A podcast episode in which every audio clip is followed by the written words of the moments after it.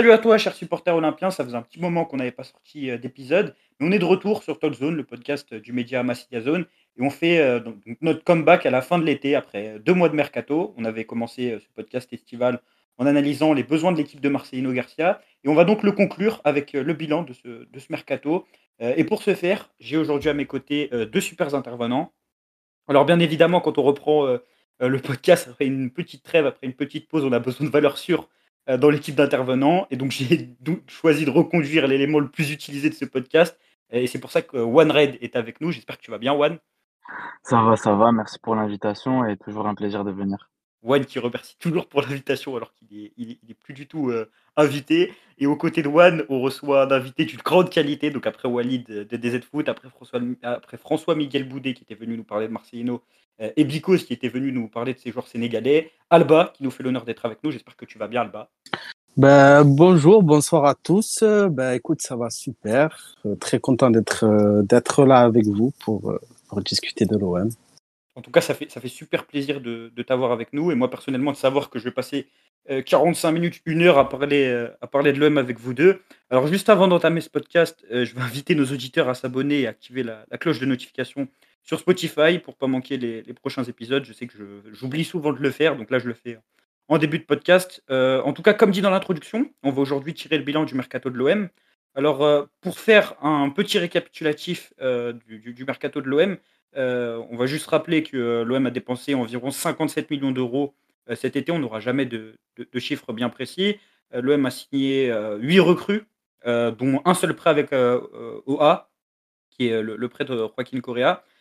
et comme la saison passée, donc une arrivée libre qui est celle qui est avec des recrues d'une moyenne d'âge de 27 ans. L'OM a également enregistré 15 départs, avec potentiellement 52 millions d'euros euh, de, recettes, euh, actuellement 42 millions à peu près. 4 ventes, 3 départs libres, 2 euh, prêts avec OA, dont 1 obligatoire, 3 prêts secs et 3 fins de prêt. donc on va procéder tout d'abord en analysant le recrutement généralement. Ensuite, on va, on va aller plus précisément sur certains, sur certains joueurs. Alba, moi, je voulais savoir, avoir ton ressenti général avant de commencer sur, ce mercato. Qu'est-ce que tu en as pensé, toi, personnellement? Ben, Moi, personnellement, je trouve le mercato globalement bon. Euh, limite sur les arrivées, j'ai été surpris parce qu'on a, on a été actif très rapidement. On a, on a rajouté des joueurs de qualité. Euh, dès juillet, on commençait déjà à avoir un groupe de qualité se dessiner. Et euh, dans l'ensemble, euh, content. Tu ramènes des joueurs d'expérience qui ont une certaine, euh, qui ont vécu déjà un, qui ont un certain vécu au niveau européen qui pouvait déjà être amené à être prêt pour le match face au, au Panathinaikos, donc ça c'était un bon point, et qui cochait toutes les cases pour, euh, pour Marcelino. Après, euh, je pense qu'on en discutera, mais au niveau départ, j'ai été un peu surpris par, euh, par certains départs et comment ça s'est fait. Mais dans l'ensemble, moi, je l'ai trouvé bon ce, ce mercato, bon, qui va, qui va prendre fin mais je l'ai trouvé bon parce qu'on a on a corrigé ce qui nous ce qui nous faisait défaut la saison dernière, c'est-à-dire un joueur euh, un arrière gauche, euh, au minimum deux joueurs offensifs, deux attaquants, et euh, ça ça a été bouclé rapidement donc c'était vraiment les urgences et je trouve que sur ce point-là l'OM a été a été plutôt bon. En tout cas, Alba, tu es, globalement satisfait. J'ai l'impression de ce mercato, comme 66% des gens à qui on a posé la question sur Instagram, pour la plupart donc satisfaits de ce mercato. One, on avait parlé des attentes euh, début juillet euh, avec l'arrivée de Marcelino. Toi, qu'est-ce que tu en penses euh, globalement Moi, je suis plus mitigé. Je suis plus mitigé parce que je trouve que les recrues sont bonnes en termes de niveau de recrues. Je vais pas me plaindre, il n'y a aucun joueur n'y a rien à faire là, mais je le trouve incomplet. Et c'est là où, pour moi, il y a un gros bémol qui est assez habituel chez Longoria depuis son arrivée, depuis sa prise de pouvoir, même quand il était directeur sportif. Je trouve les mercato bons, mais incomplets à chaque fois. Et là, cette fois-ci, je trouve que c'est le mercato le plus incomplet qu'on ait fait.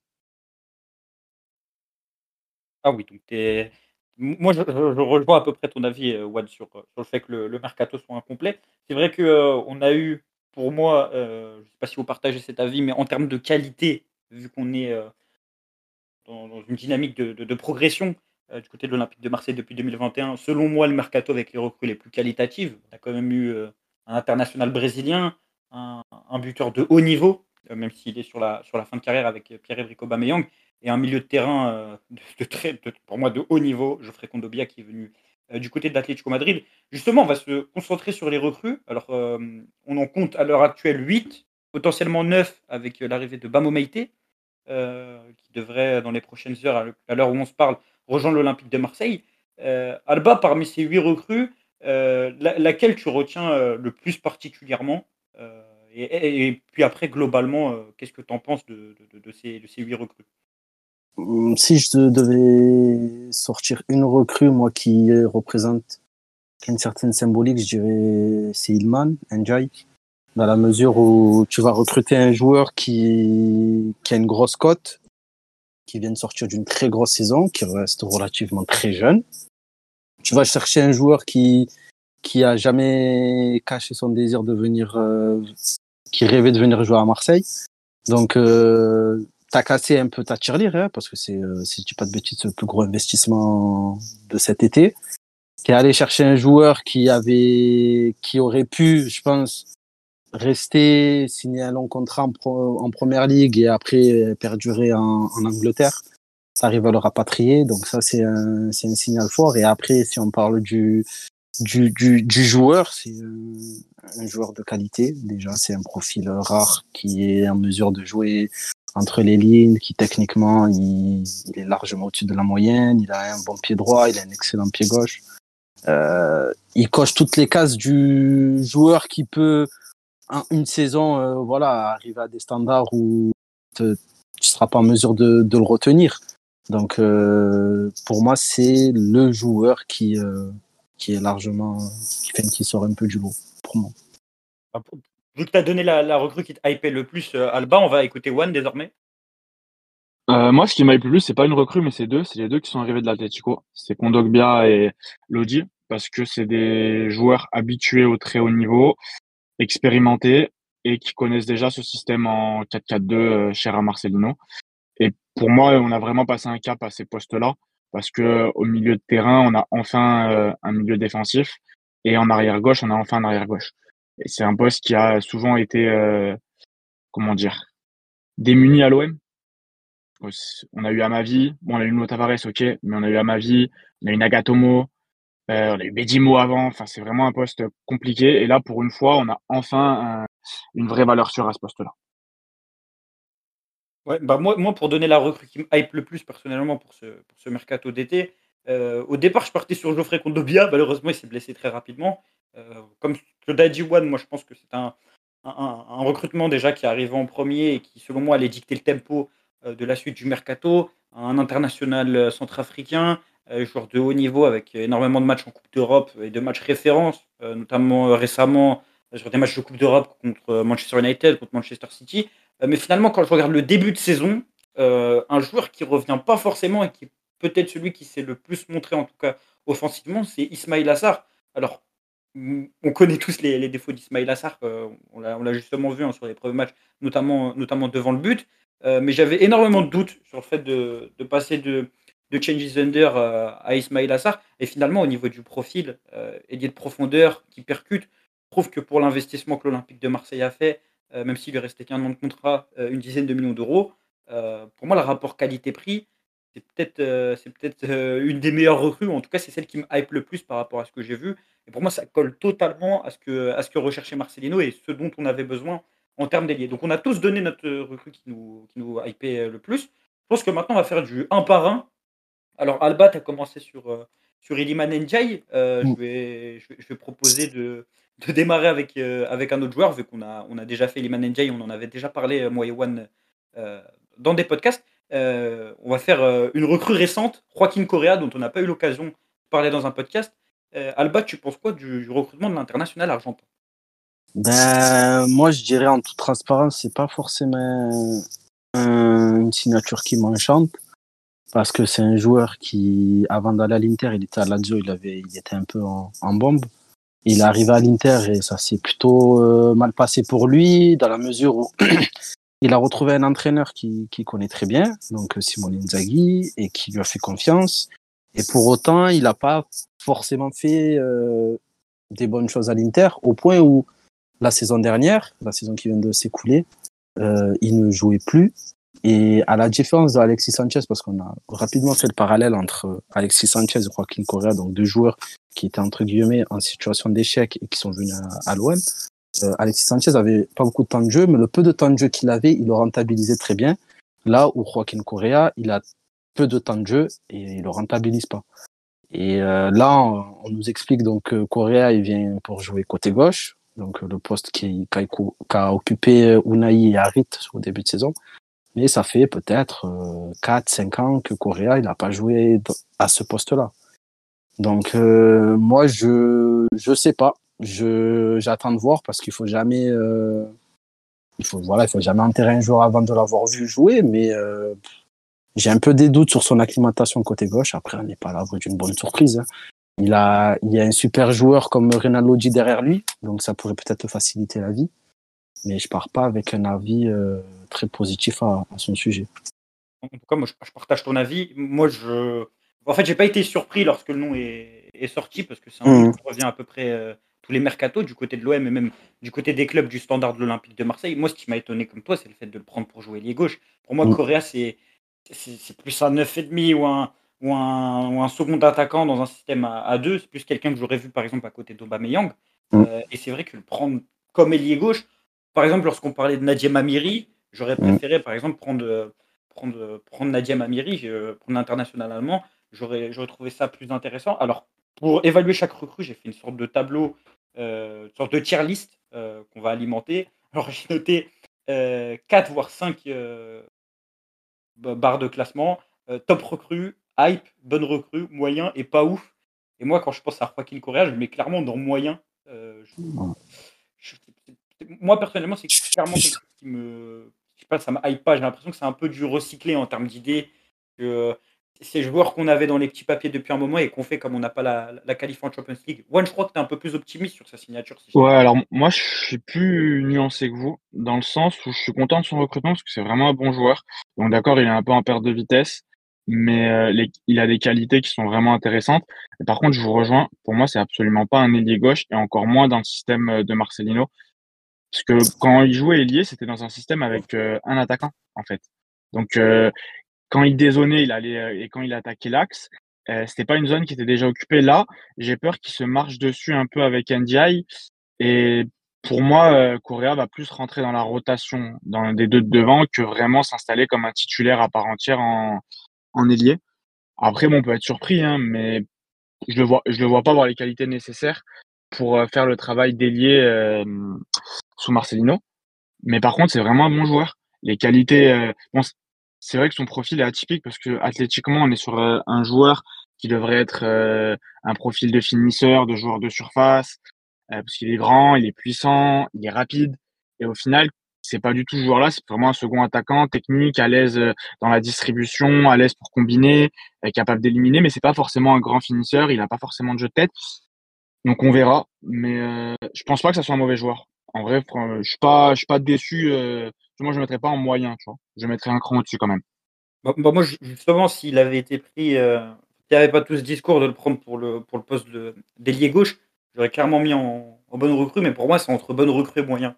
Dans l'idée où, bah, si, tu, le fais vraiment jouer ailier gauche, en tout cas, c'est le discours de Marcelino et le discours du club, euh, notamment à, travers un relais du club euh, sur Twitter qui avait indiqué dès le début qu'il allait jouer ailier gauche. pour moi, c'est entre, entre moyen et bonne recrue, et pour moi, c'est plus moyen.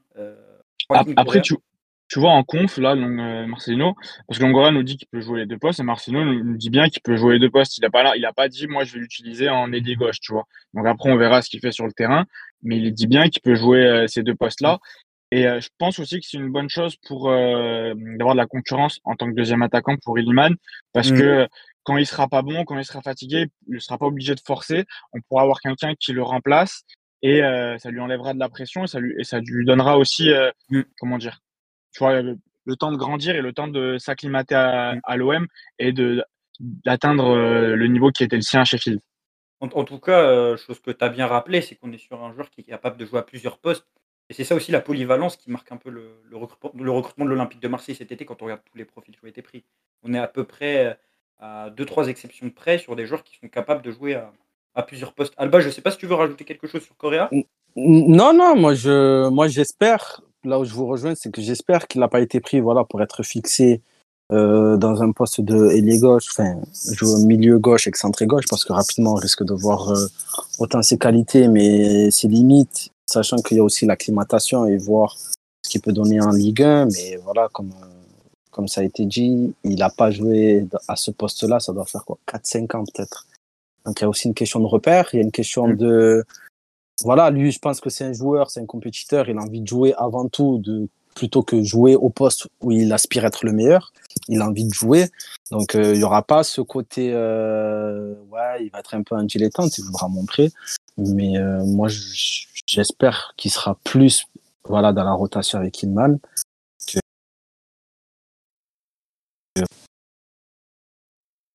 T'as- bugué. euh, Oui, et, et je disais, je préférerais qu'il soit vraiment pas Mm. fixé à gauche, mais qu'il puisse euh, jouer sur les deux postes. Oh, Je, je pense qu'on est, on est d'accord euh, là-dessus. Alba, Alba, je vais rester sur toi parce que qu'on a, Mhm. par- on a parlé de Correa.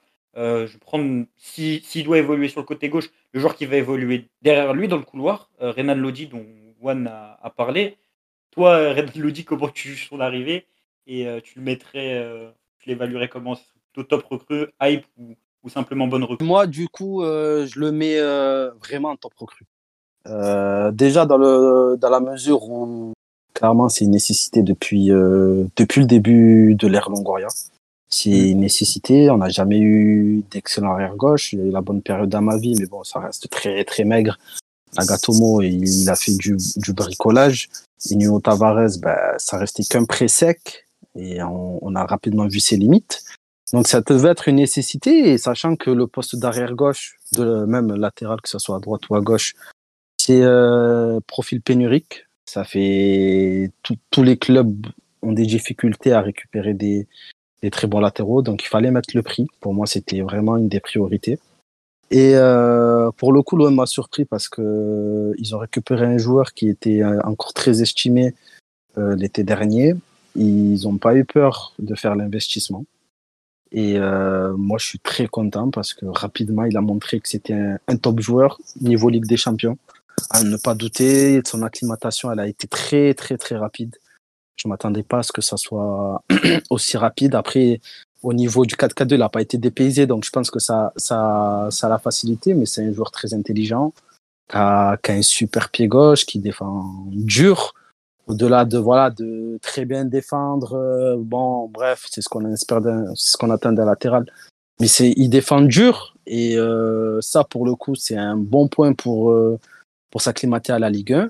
Et, et maintenant, j'attends de voir sa cohabitation avec euh, le joueur qui va qui va jouer Mm. plus haut, parce qu'avec Unai, je l'ai trouvé plutôt bon.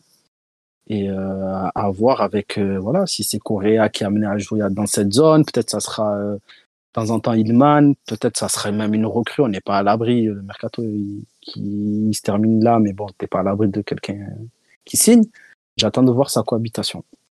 Juan, on a, on a déjà eu ton avis sur euh, Lodji dans plusieurs podcasts. Juste toi, est-ce Ouais, que tu moi, c'est top recrue. top recrue Top Top recrue aussi recrue. Il n'y a pas de débat. Je pense qu'on je pense qu'on est unanime là-dessus, on l'a vu sur, euh, sur les premiers matchs. Il faudra juste voir du coup si, s'il aura un concurrent ou pas, parce que pour l'instant il n'en a pas. Je ne pense pas que euh, Amir Murillo est capable de jouer euh, sur ce côté. Non, ça sera Klaus, Klaus, je ouais, pense. Klaus- Oui, je Klaus pense. ou Soglo, si, euh, Oui, ou Soglo. si c'est vraiment euh, galère galère. Donc, justement, je parle d'Amir Murillo, je pense que c'est le joueur qu'on connaît le moins tous, Mm. euh, celui qu'on a le moins vu jouer. Moi, c'est là où j'estime que c'est quand même difficile de juger son recrutement, en sachant que bah, la, la seule chose à laquelle on peut se fier, c'est l'avis des fans d'Anderlecht. qui n'a pas l'air d'être très élogieux envers, euh, envers le joueur. Euh, par rapport à ce que tu as entendu de lui, Juan, je crois que tu avais. Il me semble que tu m'avais dit que tu avais vu un seul match de lui en Conférence League. Euh, Ouais, je me rappelle que d'un seul match où il m'a marqué, c'est le match retour là contre Alkmaar. Parce que ben, tu vois, quand tu regardes un match de foot et qu'il y a 2-0 à l'aller, quand euh, il y a un joueur qui concède un penalty en début de match, ben, au moins ça rend le match intéressant. Et euh, c'est- par contre, c'est vraiment un penalty stupide, sa façon de défendre. Mais euh, en soi, moi, je plutôt content de son recrutement. Tu vois, je pense que c'est un, c'est pas un joueur qu'on a payé cher. On avait un besoin à ce poste-là. Et euh, bah, c'est un pari, en fait. C'est un, pari. Donc, euh, je peux pas mettre euh, hype, tu vois. J'aurais préféré, euh, je m'aurais ramené Fresneda, oui, là, j'aurais été hypé. Mais je pense quand même qu'on est sur un, un recrutement intéressant parce qu'on sait que Klaus, il n'a pas forcément le coffre pour jouer tous les matchs. On l'a vu l'année dernière, qui s'est soufflé au mois d'octobre. Et euh, avoir euh, un joueur qui, euh, pour, pour lui, c'est un vrai challenge parce qu'il passe d'Anderlecht à l'OM, c'est le premier, enfin, c'est le seul joueur de sa sélection, il l'a rappelé en conférence de presse, qui joue en Europe. Donc, moi, je suis quand même assez, assez hypé, j'attends de voir ce que ça va donner. Surtout ce profil athlétique qui, souvent en Ligue 1, les joueurs athlétiques réussissent quand même pas mal parce que c'est un championnat athlétique et je pense que sur ça, il va pas avoir de problème. Ouais, bah, One, je pense qu'il il y a des raisons d'avoir une certaine hype parce que c'est un peu une énigme. Moi, j'estime ce jour-là, ça veut dire qu'on peut avoir une vraie belle réussite si, enfin, s'il est bon parce que c'est pas du tout quelque chose auquel les, gens s'attendent. Toi, Alba, qu'est-ce que tu attendrais du, recrutement de, de Murillo et comment tu, tu, l'analyses? Ben, moi, je rejoins, je rejoins One dans la mesure où, tu as déjà un joueur extrêmement fiable comme, euh, comme Klaus. Il y a, y a très peu. C'est dur de faire des reproches à Klaus malgré la saison qui a été écoulée où on aime ou on n'aime pas, mais euh, ça reste un joueur très fiable pour la Ligue 1. Tu n'avais pas, euh, je pense, vocation à aller chercher un, un, joueur qui, qui vienne forcément le concurrencer parce que ça, ça aurait été euh, de jeter un peu de l'argent par la fenêtre. Mais tu vas récupérer un joueur qui, clairement, c'est un pari, qui vient avec un statut de doublure et qui en a conscience. Donc ça, c'est un point très important. Et voilà, c'est je pense que lui s'attendait pas à aller aussi haut dans sa carrière. Donc, il va arriver avec euh, plein de bonne volonté, l'envie de bien faire. Et euh, on sait, on sait ce que c'est avec ce type de joueur. C'est, euh, il a l'air d'avoir un, sacré tempérament. C'est le genre de joueur qui peut être transcendé à l'idée de jouer au vélodrome. Et à partir de là, ça peut devenir un joueur fiable. Après, t'es pas à l'abri, bien sûr, qu'il te fasse une bêtise, parce qu'il a, c'est pas non plus cafou, hein. Il faut pas s'attendre à un truc de fou. Mais ce genre de joueur-là peut je vais pas dire devenir une coqueluche pour les supporters, mais voilà, s'il est là, il défend dur, il a la bonne mentalité et il montre que voilà, il sait faire un minimum de choses avec ses pieds. Les supporters, ils seront derrière lui et je pense que lui, il va, il va kiffer être là et il va être, il va devenir très utile pour le, pour l'équipe parce que voilà, t'es pas à l'abri, comme je disais, que tu as un souci avec logique que aille à gauche parce que je pense que ça sera la, la solution la plus viable. Et dans ces moments-là, ben, c'est là où lui, il devra être au niveau et j'espère qu'il y sera, même si les supporters d'Anderlecht, voilà, ils ont été un peu durs. Il y a beaucoup de supporters aussi nuancé qui ont dit que sur la dernière saison, voilà, il avait peut-être envie de partir, de voir ailleurs, donc il a eu un rendement moins important.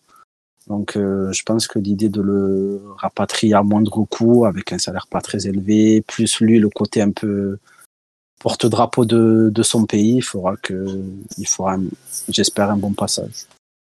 Il faut surtout pas oublier, comme tu l'as dit, que même si on se fie à Anderlecht, ça a été très compliqué. Euh, Anderlecht, généralement, sur les dernières saisons, je crois qu'il a joué 19 mm. là-bas. Euh, il y a eu des moments où c'était Vincent Compagnie qui était entraîneur-joueur, donc c'est vrai que mm. c'est compliqué de juger un joueur euh, là-dessus. autre joueur là qu'on peut juger plus facilement, moi j'avais clairement dit que c'était une top recrue lorsqu'il est arrivé. C'est Geoffrey Condobia. Bon, malheureusement, il s'est blessé sur les premiers matchs.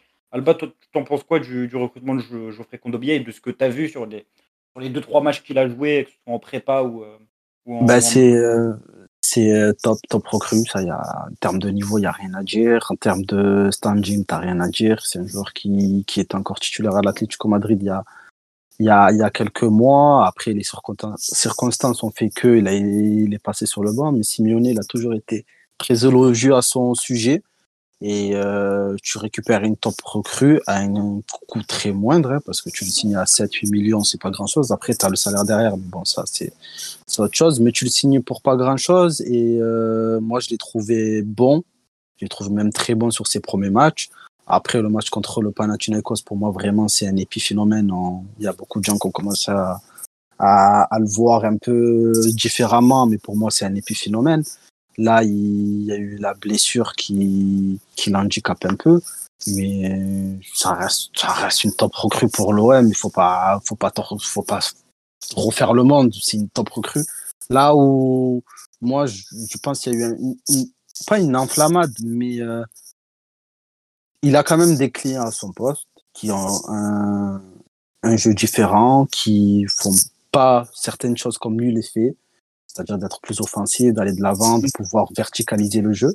Mais voilà, c'est on reste l'OM, ça reste deux très bons joueurs, dont un international français. Il y a de la concurrence. Bien sûr que lui, il est au-dessus parce qu'il a des plus grandes références que les deux, que Rongier et que Verretou. Hein.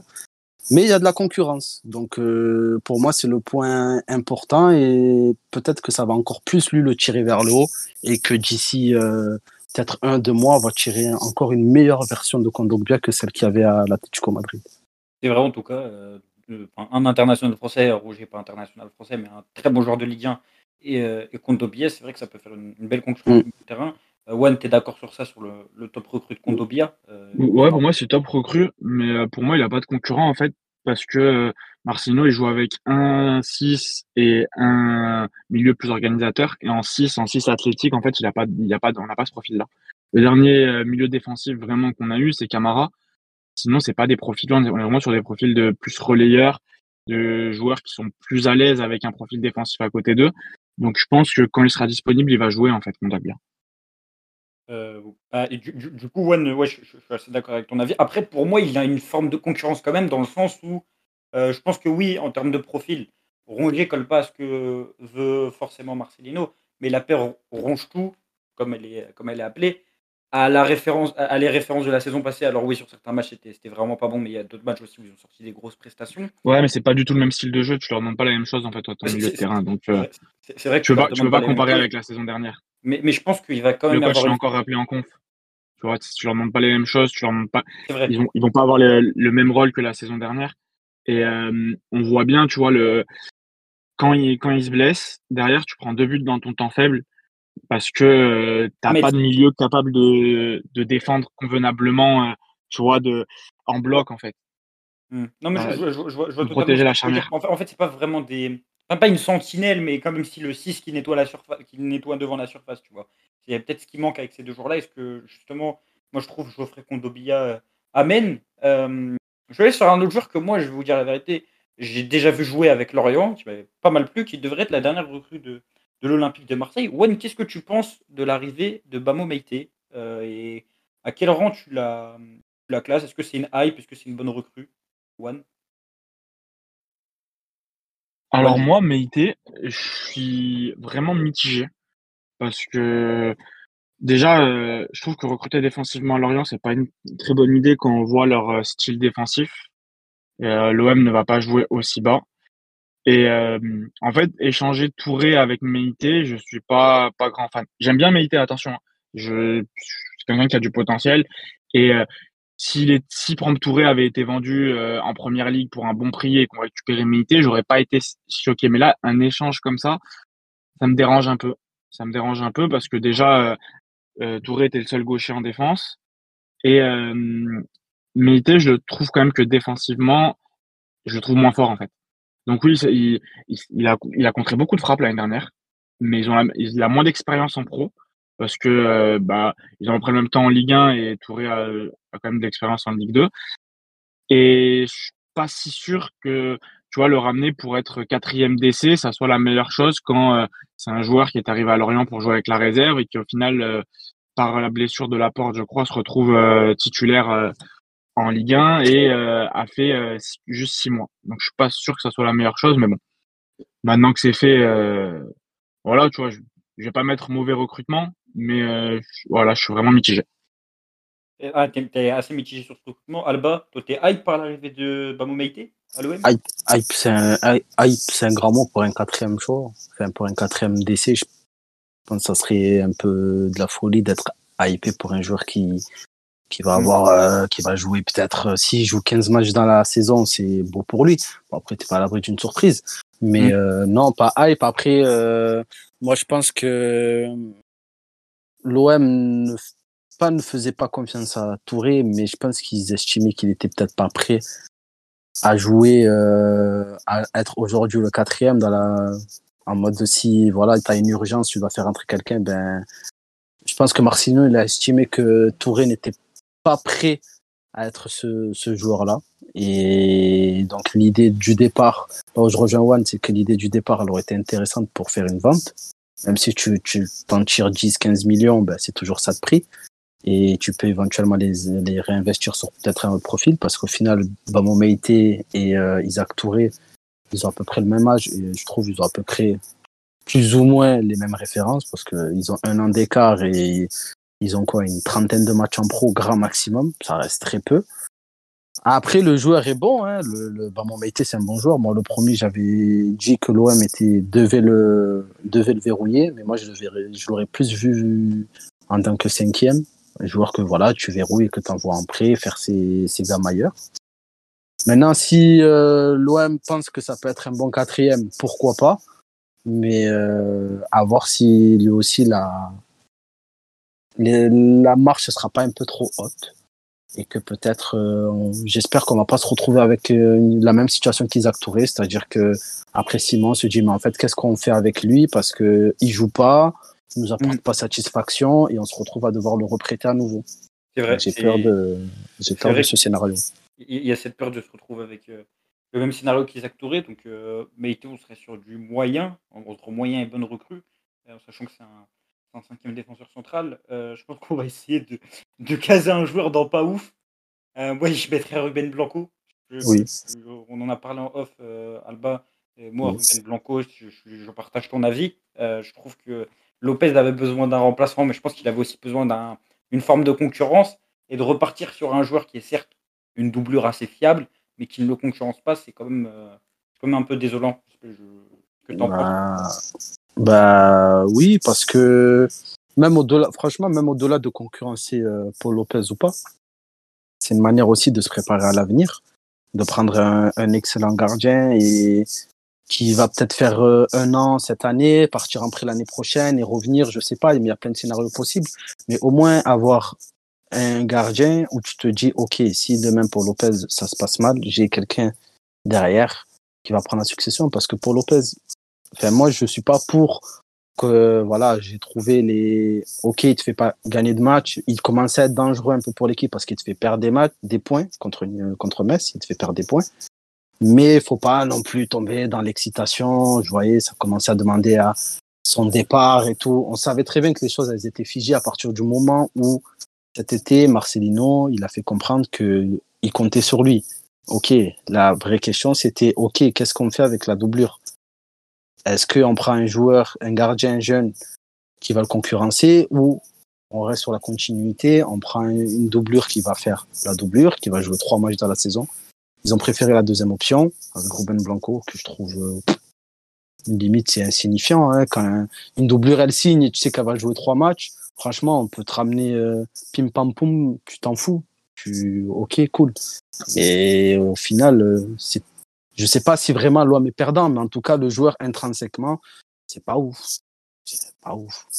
Moi, je suis, comme je dit, je suis d'accord avec toi. One, Moi, je suis d'accord sur le pas ouf, mais euh, par contre, pour moi, il fallait pas ramener un concurrent euh, à Paul Lopez. Il fallait soit aller chercher un mec meilleur qui le met sur le banc, soit une doublure.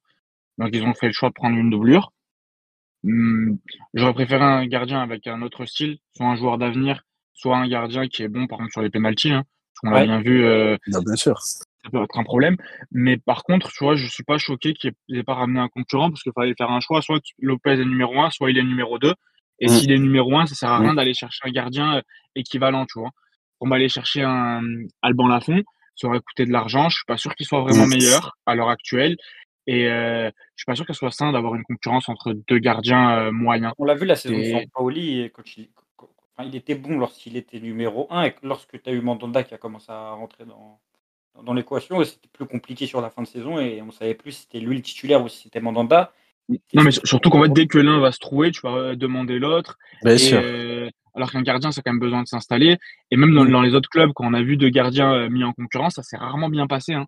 Mm. Tu vois, je, je me souviens au, Real, au PSG, euh, même au Barça, un moment entre Ter Stegen et je crois que c'était bravo avec lui. Ouais, c'était bravo. Euh, tu, tu, vois, pareil, même à Chelsea qui euh, fait de la concurrence, bah, ça se passe pas forcément bien.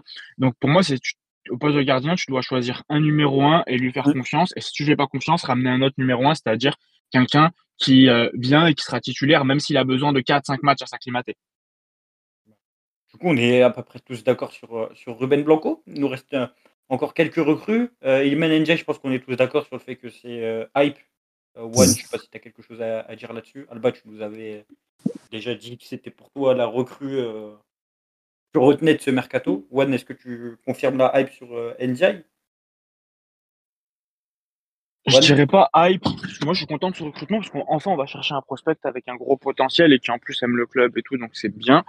Mais euh, pour moi, je veux, vraiment lui laisser le temps de grandir parce que bah, déjà, euh, les joueurs qui performent en championship, même ceux qui sont vraiment au-dessus du lot en championship, euh, des fois, ils ont du mal quand ils passent à l'échelon supérieur. Je me rappelle de Mitrovic qui était vraiment très fort, qui a mis du temps avant de, devenir fort, tu vois, en, en première ligue. donc, pour moi, il faut lui laisser du temps. Il ne faut pas mettre trop de pression parce qu'il y a le côté aussi émotionnel, le côté revenir dans son club de cœur, plus gros transfert bah, de cet été. Donc, pour moi, ouais, c'est un très bon recrutement, mais euh, j'aimerais bien qu'on lui laisse vraiment une saison pour euh, s'acclimater et pour faire ses preuves et qu'on qu'on lui demande pas directement d'être notre euh, notre sauveur. tu vois, quand on perd 0-0, on, s'attend à ce qu'il dribble et qu'il marque quoi.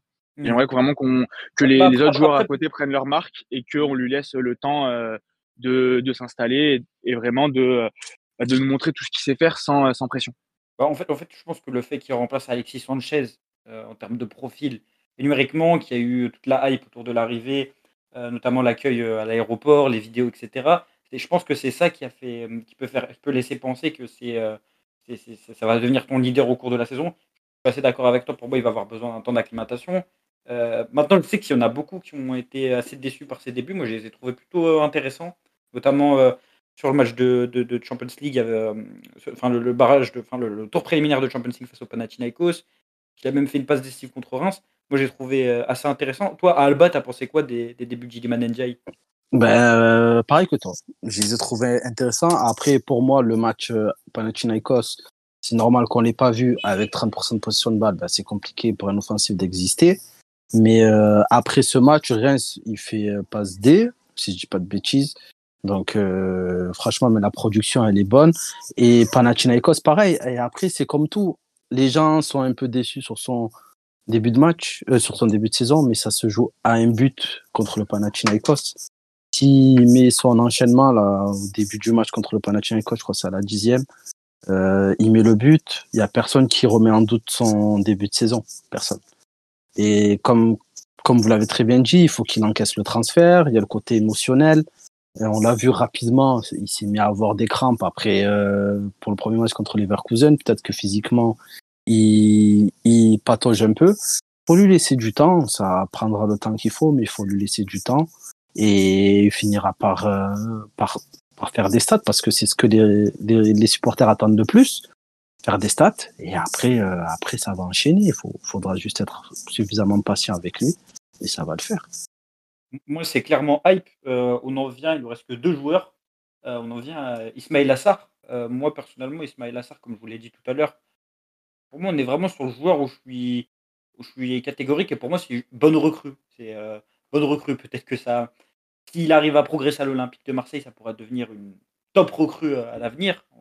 Il a quand même 25 ans et euh, l'OM est peut-être le, palier à, passer pour, devenir un vrai très bon joueur sur la scène européenne. Alba, tu juges comment le, recrutement de, de Sartre, de ton côté? Top, top, top, ouais.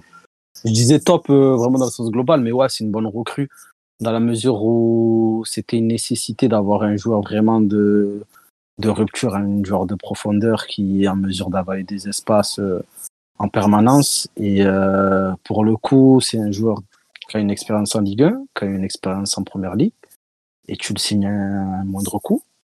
parce que voilà, profil excentré, euh, plutôt relativement jeune, parce qu'il a que 25-26, il reste euh, jeune.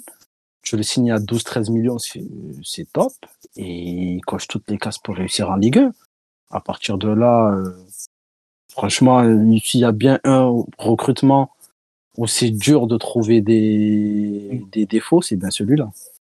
En plus, il a marqué son premier but contre Brest. Ismail Assar, il avait aussi délivré une passe décisive face au, face au Panathinaikos. Pour moi, il m'a vraiment séduit sur les débuts, mais s'il a beaucoup croqué euh, à Metz. One, tu es d'accord sur le bon recrue pour Ismail Assar, je pense? Ouais, bonne recrue, parce que c'est un vrai joueur de percussion et qui correspond totalement à ce que recherche Marcelino sur le côté. Après, voilà, il va falloir qu'il passe un cap parce que euh, ça, ça reste euh, quelqu'un qui est assez brouillon dans le dernier geste, que ce soit la passe ou la frappe. Mais voilà, je, je pense qu'il en est capable. Donc, content. Après, par contre, là où je mets un bémol, c'est que pour moi, c'est notre seul ailier. Donc oui, là, je suis content de son recrutement, mais s'il se pète, je pense que l'équipe va vraiment pâtir. Parce que c'est le seul qui peut jouer sur un côté, qui a ce profil de percussion, de profondeur. Donc oui, on peut, on peut mettre NDI sur un côté, on peut mettre Correa sur un côté, mais c'est pas le même profil. On n'est pas vraiment sur un pur ailier. T'as pas confiance en François Régis? Non. Non, pour, pour moi, pour intégrer les jeunes, après c'est un autre débat, hein, mais pour intégrer les jeunes, il, tu dois leur, ils doivent être troisième dans la hiérarchie. Et, euh, si, le, si, le, premier ou le deuxième ne répond pas présent, ils auront leur opportunité. Mais euh, Maintenant, regarde, si euh, Sar se pète pendant trois mois, tu pars avec euh, Muguet pendant trois mois. Ah, moi, je suis complètement d'accord.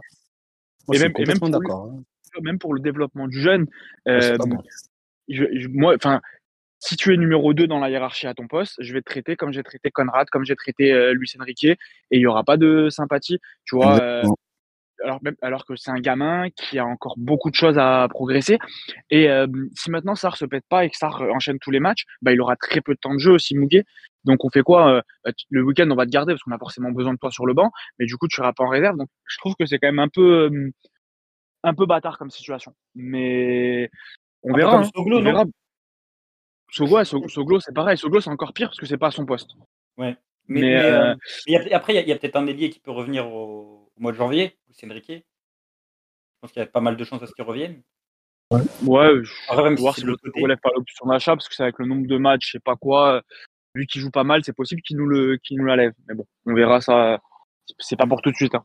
On a quand même, enfin, d'ici janvier, tu as quand même les poules de Ligue Europa et euh, mm. une demi-saison. Et euh, mm. si tu te rates en Europa et que tu te rates la, demi-saison, tu peux tout oublier. Hein. Tu peux, oui, tu peux faire une remontée à la Monaco en fin de saison. Après, tu as oublié euh, peut-être un joueur, Murillo, qui a un profil de piston, peut peut-être faire le poste. Après, c'est un décollage. Ça sera Murillo arrière droit et Klaus plus haut. Ah, tu vois, toi, Alba, tu vois voilà. plus haut. C'est sûr, c'est sûr. Et ça a été vu euh, à la fin d'un match, euh, c'est contre le Panathinaikos, je crois. Bon, après, ça a été 5 minutes, mais pour moi, c'est souvent annonciateur. Quand un mm. entraîneur fait quelques petits, petits légers bricolages, même 5 minutes en fin de match, Mm. Jamais anodin et il met Mbemba arrière droit, chose que moi j'avais envisagé vu qu'il y avait personne et il met Klaus plus haut. Et pour moi, c'est ce genre de configuration là que tu pourrais voir euh, voilà, dans un match euh, soit où il te manque ça ou dans un gros match à l'extérieur. Mm, c'est à suivre. À suivre. Euh, je crois qu'il nous manque une seule recrue, si je dis pas de bêtises. c'est Pierre-Emerick Aubameyang. Alors là, pour moi, on est clair. Si on a mis Lodi et, et Kondobia de top recrue, on doit mettre aussi euh, Aubameyang top recrue. En tout cas, c'est mon avis.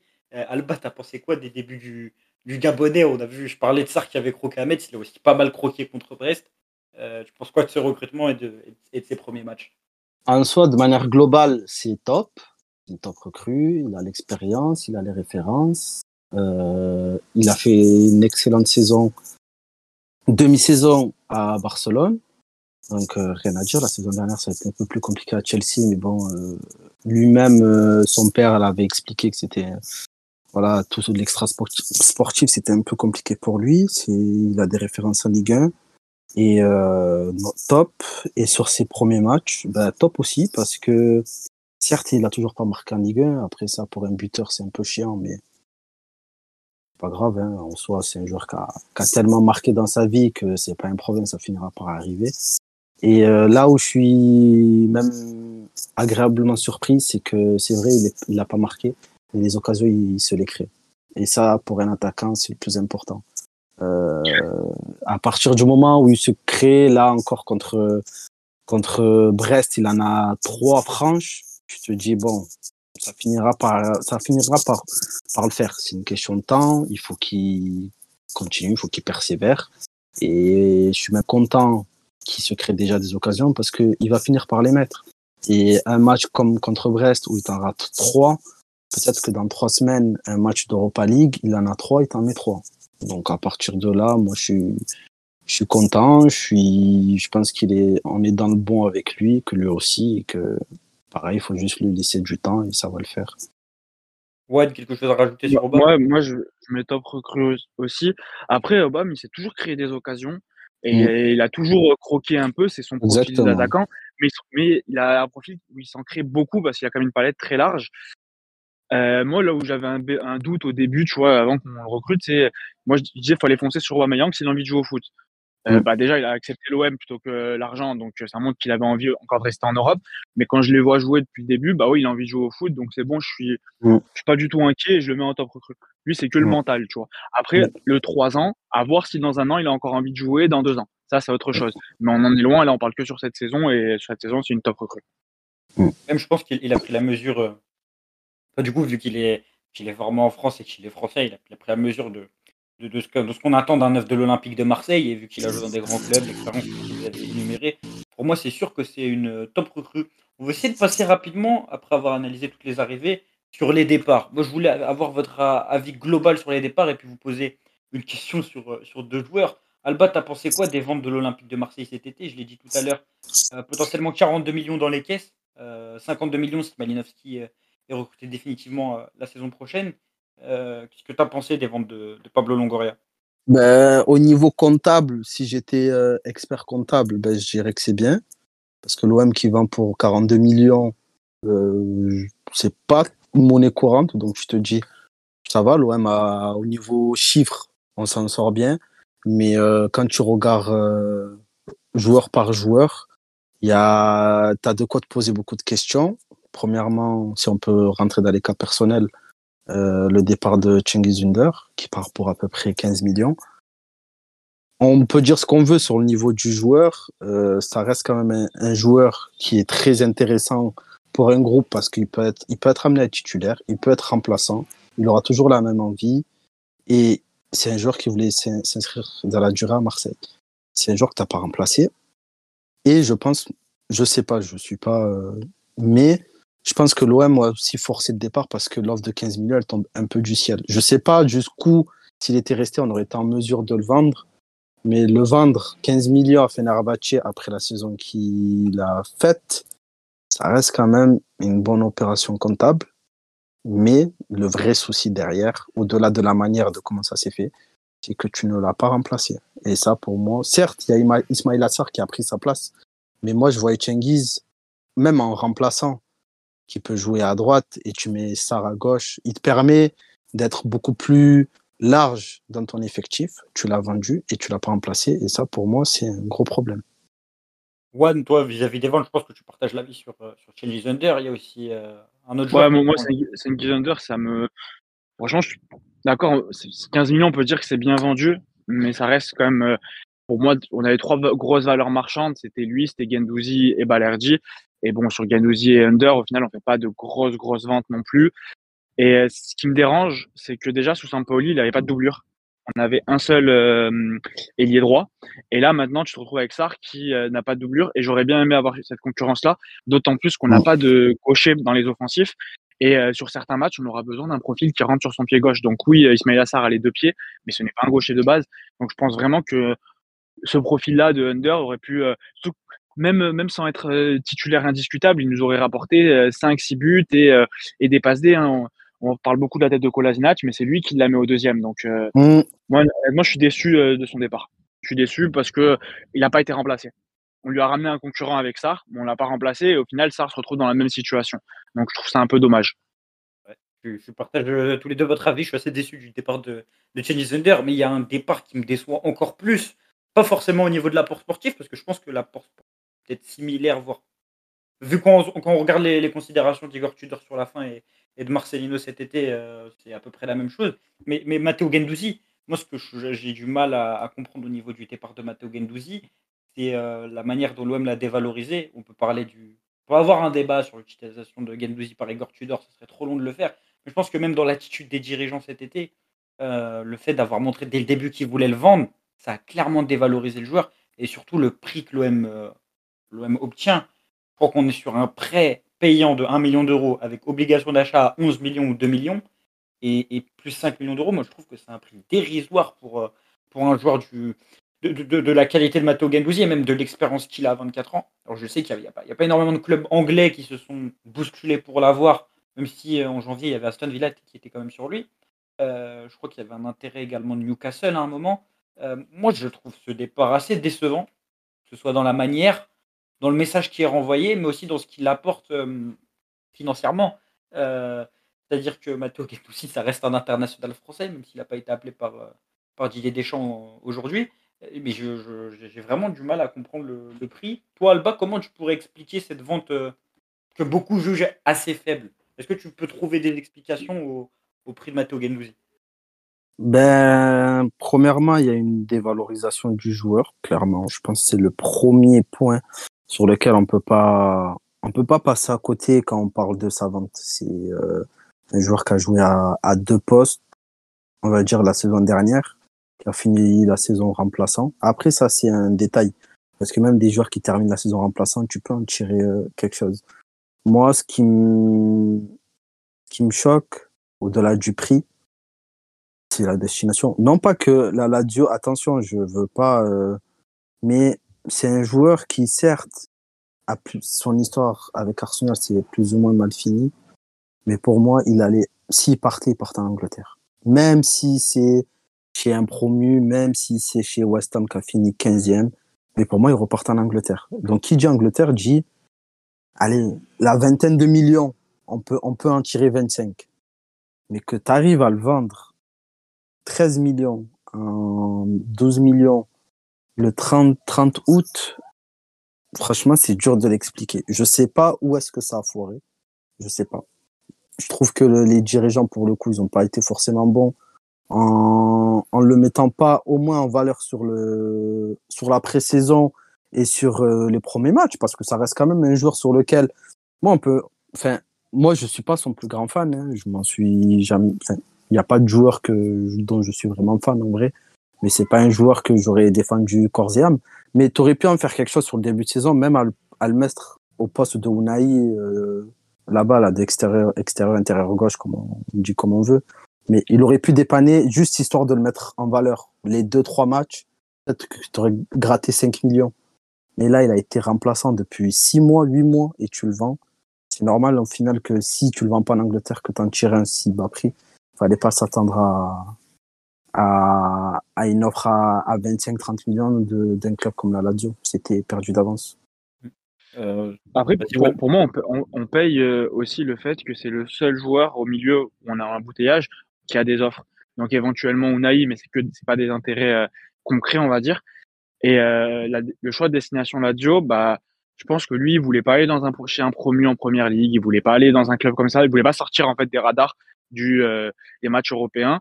Là, il est demandé par Sarri. Euh, il va jouer à la Ligue des Champions dans une équipe qui certes n'est pas une des plus grosses d'Italie, mais qui reste euh, constante sur les dernières saisons. Je crois que sur les 8 ou 9 dernières saisons, il y a une seule fois où ils sont pas européens. Ouais, c'est possible. Donc, euh, ils font trois fois la Ligue des Champions, enfin trois fois qualifiés, une fois ils font un barrage, ils le perdent. Mais ça reste comme une équipe qui est, qui est habituée à, l'Europe, qui, où, il y a de la place au milieu de terrain, où la concurrence, il, arrive dans la peau d'un titulaire presque. Et euh, je pense vraiment qu'on paye le fait, pour le prix, que bah il y a pas forcément beaucoup de clubs qui soient intéressés à lui, où il était premier sur la liste. Et euh, la Lazio a profité de cette occasion, parce qu'au début de l'été, la Lazio ne voulait pas. Hein, la Lazio, à un moment, c'était sur euh, Marcus euh, Turan. Et euh, quand ils ont vu que c'est trop cher, ils ont vu que l'opportunité Unai, parce qu'au début, quand, quand ça sortait dans la presse, l'OM demandait 20 millions et la Lazio proposait 15. On a bien vu que ça a fini, en fait, c'est la Lazio qui a eu gain de cause. Et voilà, je pense vraiment que c'est le fait que bah, Verretou, il, il vient d'arriver il y a un an, il veut pas forcément partir, il a un gros salaire. Euh, il a pas forcément d'offres. Gay, il est suspendu. Kondogbia, il vient d'arriver. Bah, au milieu de terrain, c'est euh, c'était Gendouzi ou euh, où on restait avec six milieux. Et je pense que bah, ils se sont dit bon bah on est obligé de le vendre. Et c'est dommage. Pour moi, c'est un joueur avec qui on devait sur qui on devait construire. Donc oui, il a deux ans de contrat, il a un salaire assez important, sans être un salaire extraordinaire. Je pense qu'il y avait quand même moyen de le prolonger un ou deux ans pour construire avec lui. Surtout que je pense que Marcelino pouvait apprécier ce genre de profil-là, malgré le fait que Gendouzi, des fois, il a un peu de errement tactique, trop attiré par le ballon par rapport au jeu positionnel de Marcelino, mais euh, ça se gomme. Euh, Marcelino Emery, les mêmes milieux de terrain. On l'a vu avec Coquelin, on l'a vu avec euh, Palero. Bah, au final, euh, Gendouzi plaisait à Emery. Je vois pas pourquoi il aurait pas plu à, Marcelino. Mais euh, voilà, c'est quand même mal vendu. C'est mal vendu et surtout qu'on n'est même pas sûr de toucher les bonus. Qu'on nous dit, ouais, ils sont facilement atteignables. On sait très bien comment ça se passe dans ce genre d'histoire. Euh, si on en récupère deux, on peut être content et du coup, ça aura été une vente à, euh, à 12, euh, 12 plus, quoi, fait 14 millions d'euros. C'est vraiment pas énorme. c'est voilà, je trouve ça, je trouve ça un peu dommage. Et je suis pas sûr qu'avec un contrat l'été prochain, il aurait valu que 10 millions en fait. Que, euh, parce que c'est ce qu'on va récupérer en fait. On va récupérer 11. Donc, euh, je suis pas sûr que si on laisse partir l'été prochain, tu vois, si on l'avait gardé un an, que sa valeur serait encore tombée encore plus bas. Je pense au contraire qu'on aurait même pu, en le prolongeant, en tirer plus. Mais voilà, c'est un choix des dirigeants que je comprends pas forcément, mais voilà, faut l'accepter. Hein. Et... Ce que je comprends ah, pas, après la saison de Sampaoli, on était tous là à dire incroyable, on a eu Matteo Gendouzi 11 millions d'euros. On va potentiellement le revendre que 2 millions d'euros de plus.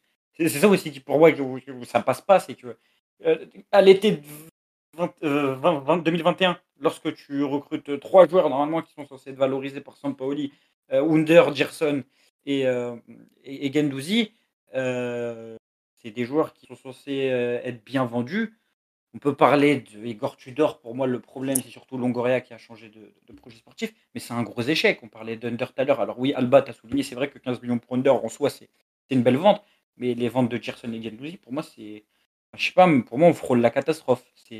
Après, je pense qu'il y a, il y a aussi. Bah, après, ça serait une, plus grande discussion. Ça serait même pas une débat, ça serait plus une discussion. Mais euh, sur ce que l'OM est en mesure de faire en termes de vente, parce que en vrai, Gendouzi, cette situation-là, on l'a tellement vu à l'OM, mais tellement de fois que et on n'a jamais vraiment eu la réponse de pourquoi ce club a toujours eu du mal à vendre convenablement, ou du moins même à survendre. Alors que en Ligue 1, tout le monde le fait. Bah après, bien sûr, il y a une question de salaire qu'il qui, qu'il faut prendre en considération. Hein. C'est pas, tu peux pas omettre ce, ce paramètre-là parce qu'on te dira que Mayer il part à, à Wolfsburg pour euh, 35 millions, mais s'il a un salaire à 100 000, à 100 000 90 000, ça, contrebalance. Mais il y a un problème global sur les ventes de l'OM qui existe depuis des décennies. Et malheureusement, Gendouzi, il en a fait les frais. Mais euh, moi aussi, je suis, je m'attendais à, un départ parce que je pense que c'était un peu acté dans la tête de la direction. Mais à, à ce prix, franchement, euh, j'aurais préféré qu'il reste. En tout cas, les gars, merci bah, beaucoup. Surtout qu'au final, on l'a vendu moins cher que ce qu'on l'a acheté parce que tu as un pourcentage à la revente pour euh, Arsenal. Et euh, le prix d'Arsenal, on le paye 11 millions l'option d'achat, 11 millions et demi si je ne me trompe pas. Mais le prix a été payant, tous les prêts sont payants. Donc au final, on fait aucune plus-value sur, un, ouais, sur un joueur qu'on a, qu'on a relancé, qui a atteint l'équipe de France, qui a fait, euh, qui a fait sa meilleure saison en termes de stats sous Sampaoli, mais qui, même l'année dernière, en étant, en n'étant pas forcément titulaire, fait sa, meilleure, fait, euh, sa deuxième meilleure saison en termes de stats, qui reste euh, jeune, hein, parce que c'est un 99. Il a, il a encore, il a 24 ans. Il a, il a 250 matchs en pro, 50 euh, matchs européens presque. C'est, enfin, je sais pas, je, je, trouve que oui, il y a un problème de vente à l'OM, mais euh, c'est pas normal parce que d'accord, il y y a le salaire, mais en termes de salaire, on est, s'il avait 400, 500 000, je veux bien. On a sur un joueur qui a quoi, qui a 3, qui avait 300 000 avec la qualification LDC avec les primes, c'est pas voilà, il signe euh, pour 2, millions 5 net à, à Lazio. 2 millions 5 net. Enfin, il y a beaucoup de clubs qui peuvent, le, peuvent lui donner en, en, Angleterre, même des clubs euh, espagnols, hein, quand on voit les salaires espagnols, quand on voit euh, même en Italie. En Italie, il y a plutôt des beaux salaires, en salaire net, pas forcément dans tous les clubs, mais ouais, pour, je, trouve quand même que c'est une mauvaise vente et que oui, c'est inhérent à l'OM et c'est quelque chose que Longoria n'a pas réussi à corriger parce que euh, au début ça partait bien avec 118 millions. Euh, il réussit bien à ressortir euh, les flops, mais au final, on vend nos flops au même prix que les joueurs où on a réussi. Enfin, Malinowski et Gendouzi, la différence de prix, elle n'est pas du tout énorme. Alors que il y en a un qui est pas. Ouais, qui va il t'en a un où voilà, faut le sortir au bout de six mois. J'ai mal aller plus loin. Lui, Suarez, la différence de prix, elle est pas si énorme que ça en fait, avec Gendouzi. Donc c'est c'est problématique. Franchement, c'est problématique et il va falloir va falloir s'améliorer euh, sur ça. Et euh, est-ce que, est-ce que ça passe par passer par certains agents? On le voit, hein, Lyon, euh, en passant par certains agents ou Monaco arrive à très bien vendre, peut-être falloir le faire. Donc oui, on n'est pas là à faire le championnat des ventes, mais faire une belle vente qui te permet, tu vois, je sais pas si tu avais vendu Gendouzi 30 ou 35 millions, euh, même si tu payes des intermédiaires, même si tu donnes 10 millions à des intermédiaires, tu gagnes plus que sur ce transfert-là. Donc euh, peut-être que c'est la solution. Je, pense que pour la question des ventes, ça pourrait être un podcast intéressant à faire. Mais il y a aussi la, question des joueurs que tu achètes. Il y a peut-être aussi des clubs qui achètent des joueurs un peu plus bankable sur le marché. Pour là, dans le cas de ce c'est pas le cas parce que pour moi, c'est quand même quelqu'un d'intéressant euh, sur le marché européen. En tout cas, les gars, ça fait à peu près une heure de discussion. Je vous remercie énormément. je te remercie énormément, Juan. Juste, Ariles, avant qu'on termine, moi, j'aimerais juste qu'on parle un peu des manques du mercato. Parce que, pour moi, on a parlé, il manque un ailier. Mmh. Euh, gaucher de préférence, pour jouer à gauche pour doubler ça. Il va nous manquer un arrière Nubur derrière et on s'est pas renforcé non plus euh, en, en mmh. charnière. Donc on peut on peut considérer que c'est suffisant. La mémilité pour moi c'est pas un renfort, c'est le seul secteur voilà. Ouais, pareil, on n'a pas de doublure à, à bien en numéro 6. Donc euh, je trouve que le mercato est incomplet et c'est c'est habituel de Longoria. C'est quelque chose qui nous a fait euh, son premier, la première fois où il arrive, on fait pas de l'arrière droit parce qu'il rate Maëlé, d'accord, mais euh, le mercato est incomplet. Euh, sous Sampaoli, on voit bien que le mercato est incomplet parce que on se, on, Sampaoli le dit, on n'a pas pu faire les joueurs à la fin. Il, il, a dû bricoler sur certains postes avec Rongier arrière droit parce qu'il y avait que Lirola et personne d'autre. à gauche, on avait que Luan Pérez qui est pas un vrai latéral gauche et mmh. Amavi qui était à la cave. Euh, devant, on se retrouve euh, avec Dieng, donc euh, bah, tant mieux que Dieng est, éclos, mais on se retrouve avec un jeune du centre qui doit prendre la place de titulaire parce que Milik ne fait pas l'affaire et est blessé au début. L'année dernière, avec la LDC, on a plutôt un mercato complet avec en comptant la polyvalence de Kolasinac, on doit quand même corriger au mercato d'hiver. Honnêtement, ça commence à faire beaucoup à chaque fois Longoria ne. Je veux bien qu'il veuille y avoir des, groupes réduits, mais il faut aussi à un moment se dire que si on n'atteint pas les objectifs chaque saison, c'est peut-être parce qu'on manque de turnover et qu'à certains moments on doit bricoler et que sur certains matchs, peut-être que oui, c'est risqué d'aller sur la fin de mercato, de prendre des joueurs qu'on n'a pas forcément des premiers choix pour juste faire le nombre, mais euh, ça peut ça peut aussi servir en cas de blessure, en, cas, pour le turnover et euh, on n'est pas à l'abri d'une surprise quand on prend des joueurs euh, le dernier jour. Je pense notamment à, à Leeds quand ils prennent le Gnonto à la place de Dieng, bah au final je pense qu'ils sont très contents euh, d'avoir fait un joueur qui n'était pas du tout euh, leur priorité de base. Là-bas, tu aurais quelque chose à rajouter sur les manques du mercato? Bah Après, je pense que ça serait un, long débat parce que si, si, on regarde bien sur les premiers mercato, en vrai, tu pars d'un effectif de zéro. Donc, tu es vraiment, enfin, zéro, j'abuse, mais tu as quoi? Tu as Camara, Balerji qui sont là depuis le début et tu avais Payet qui, qui est parti. Mais euh, tu pars de et tu pars de tu pars pour moi de base tu pars de très très très très loin. Après c'est euh, la politique de Longoria, hein. c'est clairement c'est du court terme, c'est euh, des opportunités. Moi pour moi je comprends que Longoria ait utilisé cette, ce mode de fonctionnement sur les deux trois premières années à partir de l'année de sur Sampaoli, parce que même l'année de Sampaoli, bien que c'était incomplet, mais tu n'avais pas non plus une marge de manœuvre énorme. Hein. il faut, faut, faut, se rappeler d'où d'où on venait. Pour moi, ça m'étonne pas. Là où voilà, tu commences à rentrer, on va dire clairement dans le concret, c'est ce mercato, parce que même le mercato de l'année dernière, tu as l'urgence parce que tu dois arriver en juillet, il faut que tu te réajustes, même un joueur comme Klaus n'était pas du tout dans les, dans les papiers, il finit par être une priorité. Tu te réajustes, mais pour ce mercato, cet été, là, euh, tu es déjà à 7, 8 recrues. Après, pour moi, c'est compliqué d'en faire 11, tu vois. Donc, euh, pour moi, c'est normal qu'il y ait des manquements. Et après, il y a aussi un point qu'il faut prendre en considération, où là, on aime ou on n'aime pas, c'est que pour le coup, Longuerel essaie de faire plaisir à son, à son entraîneur, qui a un groupe de 17, 18 et qui incorpore des jeunes. Alors qu'il est, on a vu, même si on aime, on n'aime pas, on a vu Soglo, on a vu Mugue. C'est des joueurs qui prennent une, petite place, il leur fait une place, c'est intéressant. Et pour moi, je sais que là où je suis d'accord avec Juan, c'est qu'il manque un joueur, euh, un, un, offensif gaucher. Ça, pour moi, c'est clair et net. Après, pour le reste, c'est un choix. C'est un choix d'entraîneur de bricoler, d'avoir un peu de place pour les jeunes. Et pour moi, j'estime que le recrutement, il est globalement complet. Mais justement, avoir de la place pour les jeunes, quand tu as un groupe de 21 euh, joueurs, normalement un groupe pro, c'est quoi? C'est 25 joueurs dans la plupart des clubs. 25 joueurs, bah oui, là, tu pas la place pour les jeunes. Quand on as 21, bah, tu as forcément la place avec les blessures, les suspensions et euh, ceux qui donnent pas satisfaction. Euh, quand on a 19, là, tu es sûr que les jeunes vont être intégrés, mais un groupe de 17, parce que euh, à la conf de présentation avant les barrages, donc quand il fait les quatre présentations dans la journée, donc voilà, nous explique on a euh, que le, gros, le, mercato est fini à part un latéral droit. Il y a eu trois départs, une arrivée, Correa et le latéral droit. Je trouve du coup qu'il y a deux départs qui n'ont pas été remplacés dans son groupe qu'il appelait son groupe complet. C'est là où, j'ai plus de mal. Et euh, oui, je te rejoins qu'au début, on pouvait accepter quand on partait de rien, mais là, on, on part pas de rien l'année dernière. Je trouve qu'on a quand même euh, une base solide. On a fait 7 recrues, mais il y a eu quand même beaucoup de départs. même si c'est des départs en prêt. Et tu vois, je me dis, aller chercher par exemple en offensif des profils qui coûtent pas cher parce qu'ils sont, ils sont à la cave, mais un mec quand même beaucoup là de l'ancien de Reims qui n'a presque pas joué en Bundesliga, qui a déjà montré de belles, très belles choses en Ligue 1, qui reste jeune, qui est un profil qui doit pas rien coûter en termes de salaire. Je vois pas pourquoi on, va pas chercher un mec comme ça. Donc peut-être que oui, il va peut-être prendre la place de, Muguet, mais peut, peut-être aussi qu'il a un niveau qui est largement supérieur au niveau de Muguet. Et en cas de blessure, on aura au moins un gaucher. Je pense quand même qu'on peut avoir un groupe de allez, 20 joueurs, 21 joueurs et intégrer des jeunes. Et après, on le voit bien dans les grands clubs. Hein. C'est pas parce qu'ils ont un groupe complet. Si le jeune est bon, il joue. Tu vois, euh, au Barça, la Yamal, euh, c'est, il a beau avoir Ansu Fati, Ferran Torres, Rafinha en concurrent, bah, c'est lui qui finit titulaire en fait. C'est pas c'est pas les autres, c'est lui parce qu'il est meilleur.